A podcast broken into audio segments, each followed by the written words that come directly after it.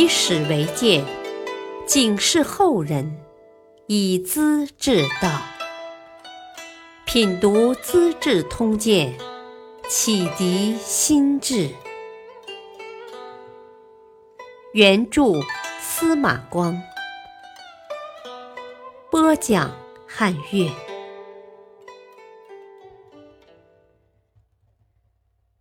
太子诛灭武三思，皇帝逼杀皇太子。唐中宗李显四十九岁当皇帝，本来是该有所作为的，可他是个平庸糊涂的人。李显被母亲武则天流放到房陵，接受羁管二十年，吃尽苦头。他的妃子韦氏倒是颇有胆量的女人，每当丈夫想自杀，他就劝慰说：“啊，祸福无常，大不了一死，何须自己紧张呢？”夫妇相濡以沫，有难同当。李显向他发誓。啊，他年若能出头，一切随你心意，绝不赴约。麻烦就从这里开始了。韦氏生了一个儿子，两个女儿。小女儿安乐公主出生在流放路上，尤得宠爱。韦氏回到洛阳之后，把她嫁给武三思的儿子武重训。武家和李家本来是政治上的仇家，就这么拉成亲家了。中宗上台后，允许韦皇后垂帘听政，坐在屏风背后给自己出主意。这样一来，皇帝、皇后、亲家翁武三思，再加上一位才女上官婉儿，竟然结成一派。跟朝中的正派大臣张柬之等人唱起对台戏来。说起上官婉儿，可不简单。她是上官仪的孙女，祖父得罪死后，她没入后宫做女奴。因为受到家学熏陶，人又聪明，口才流利，很快讨得武则天的欢心。七十来岁的老太婆看到下面的奏章，头昏眼花，不耐烦，便叫婉儿处理。她竟做得头头是道，非常得体。中宗即位后，封她为婕妤，参与朝政决策。武三思也一向跟他关系暧昧。由于这些原因，他们自然成了同路人。有时韦后和武三思下棋，皇帝一旁指点，如同一家人。渐渐的，三思又和韦后勾搭上了，可见中宗多么昏聩呀！不仅如此，中宗有时还化妆成公子少爷到武三思家去玩，大臣催缴劝他慎重。中宗不但不听，还把这事告诉武三思，表示完全信任。本来武则天死后，武三思应当家破人亡的，由于关系拉得好，反而更加得势。大臣们怕武三思在幕后捣乱，不免担心。纳言敬辉请考功员外郎崔实当耳目。探听武三思的动静，崔实为了讨好，竟将敬辉的意思向武三思告密，主动为他当助手，被封为中书舍人，把敬辉和大臣们气得半死。殿中侍御史郑殷原来是二张的亲信，主子失败后改投武三思。拜见之初，他耍了一套花枪，先是痛哭，接着大笑，把主人弄得莫名其妙。问他是不是神志不清，正因这才摆开龙门阵。啊，初见大王而痛苦，是为大王行将诛戮而悲哀呀；后来大笑，是为大王能有我的帮助而高兴啊。大王虽得天子的信任，却有五个大臣在作梗啊！张建之、敬辉、桓延范、崔玄伟、袁术吉五人，胆略非同一般呐！当初废掉太后，易如反掌，你的权势比太后又如何呢？他们日夜想吃大王的肉，你却自以为安如泰山，我真为大王寒心呐！武三思便叫郑印和崔实为谋士，天天向中宗进谗，最后把这五个人的权夺掉，封给空头的王爵，朝政又归武三思来掌握了。只有宋璟还在，常劝武三思记住吕太后家的教训，可又有什么用呢？中宗竟把术士郑普思、管理皇帝衣服的叶敬能升为秘书监和国子祭酒，一时成了大笑话。桓延范不断谏阻。啊！陛下初即位时声明政令都依照贞观时的原则，太宗用的什么人呢？魏征、虞世南和严世谷当秘书监，孔颖达当国子祭酒，都是大学士、大书法家、大谏臣。郑普思和叶敬能是干什么的？念符咒、耍魔术，一批小丑而已呀！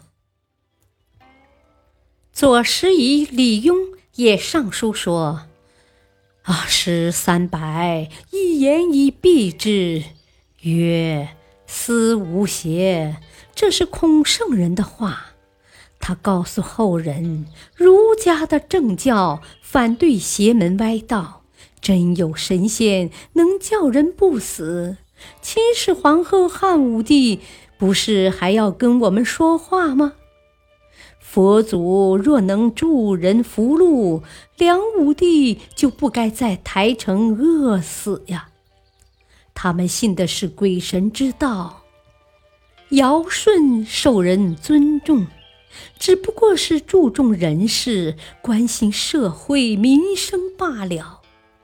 把这批和尚道士拢到天上去，对国计民生到底有何益处啊？这些话，中宗是听不进去的。处士韦越将上书皇帝，控告武三思和韦后私通，扰乱国政。中宗大为光火，下令马上诛杀韦越将。宋璟认为先要调查事实，中宗气急了，连衣襟也不及整理，冲出侧门，指着宋璟质问：“我以为你早已执行诏令，把他杀了，岂料还在作梗，快把首级拿来！”宋璟毫不客气。大陆上的人都说皇后和武三思有私情，陛下不追究，反而杀鸡吓猴，堵住国人的口，我是绝不奉诏的。中宗本来懦弱，也不好勉强，加上御史大夫苏相也说。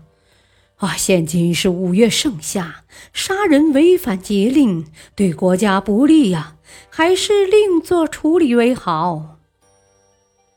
中宗只好叫人当场打了韦越将一百棍，流放岭南，派专人责成广州都督周仁轨。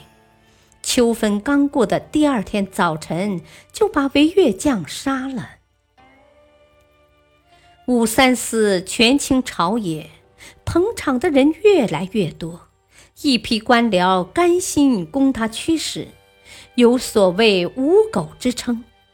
他见时机成熟，决心整治张柬之等五位老臣，竟使用了最卑劣的手法，暗中叫人把韦后的种种丑行，包括跟自己的私情，写成传单，半夜时分贴在天津桥头。传单里提出要求，废黜这个淫荡的女人，用语十分尖刻，这又触动了中宗的神经，叫御史大夫李成家追根究底。李成家早已心领神会，立即作出结论。啊，这是对天子的恶毒攻击，是张柬之等五人从中捣鬼，表面上要废皇后，啊，骨子里是图谋篡位呀，罪该诛诛。武三思又在儿媳妇安乐公主面前添油加醋，经过内外夹攻，中宗下令。张柬之等曾接受我的铁券，保证有罪不判死刑。现在一起流放岭南，十六岁以上的家人子女都跟着去。中书舍人崔实劝武三思趁机杀人灭口，派出专人赴岭外执行。这样。张柬之和崔玄伟在半路上被折磨而死，还盐犯走到今天的广西桂县，被使者抓住，套在江水中的竹排上拖着，皮肉脱光了，剩下骨架，再用刑杖击碎。晋惠是被一刀一刀割死的。袁术济平时好服丹药。体内有毒，使者逼他喝野葛藤的汁水，几大碗喝下去还不死，趴在地上，指甲抠进泥土，全身脱光了，再用木棒打死。血迹场贬到儋州，就是今天的海南岛南部，服毒自杀。这个专使为何如此狠毒？原来他就是大理正周利用，一个奸邪小人，平时很受正人君子的鄙视，现在要报仇了。武三思把他擢升为御史中丞，有人提醒武三思，周利用品质坏，是恶人。三思哈哈大笑。哈 哈什么善人恶人？对我好的就是善人，对我不好的就是恶人。武三思尤其憎恨太子李重俊，因为他不是韦后所生。安乐公主和武重训也欺负这位兄弟，有时喊他奴才，只想废掉他，自己来当皇太女。有时，安乐公主自制敕文，把文字掩上，要父亲签名。中宗只当儿戏，不看内容，提笔就签，把公主宠坏了。太子忍无可忍，决心先下手为强，于是约定一帮羽林军的将士，假传圣旨，调发骑兵三百人，分头行动。趁武三思没做防备，包围府宅，很轻易地把他抓住，连同武重训和亲朋党羽一起杀死了。中宗带领韦后、安乐公主和上官婉儿登上玄武门门楼躲避，调发羽林军反攻。太子逃入终南山，精疲力尽，被部属杀害。中宗又把太子的首级取来祭奠武三思父子，太子的同党也全部杀光，然后改玄武门为神武门，楼为至圣楼，接受武三思的余党所上尊号，自称为应天神龙皇帝，为后为顺天义圣皇后。诛灭了儿子，如此得意，足以见到唐中宗的糊涂劲儿到了什么样子。感谢收听，下期播讲上官婉儿评诗歌，衰弱老翁也拔河。敬请收听，再会。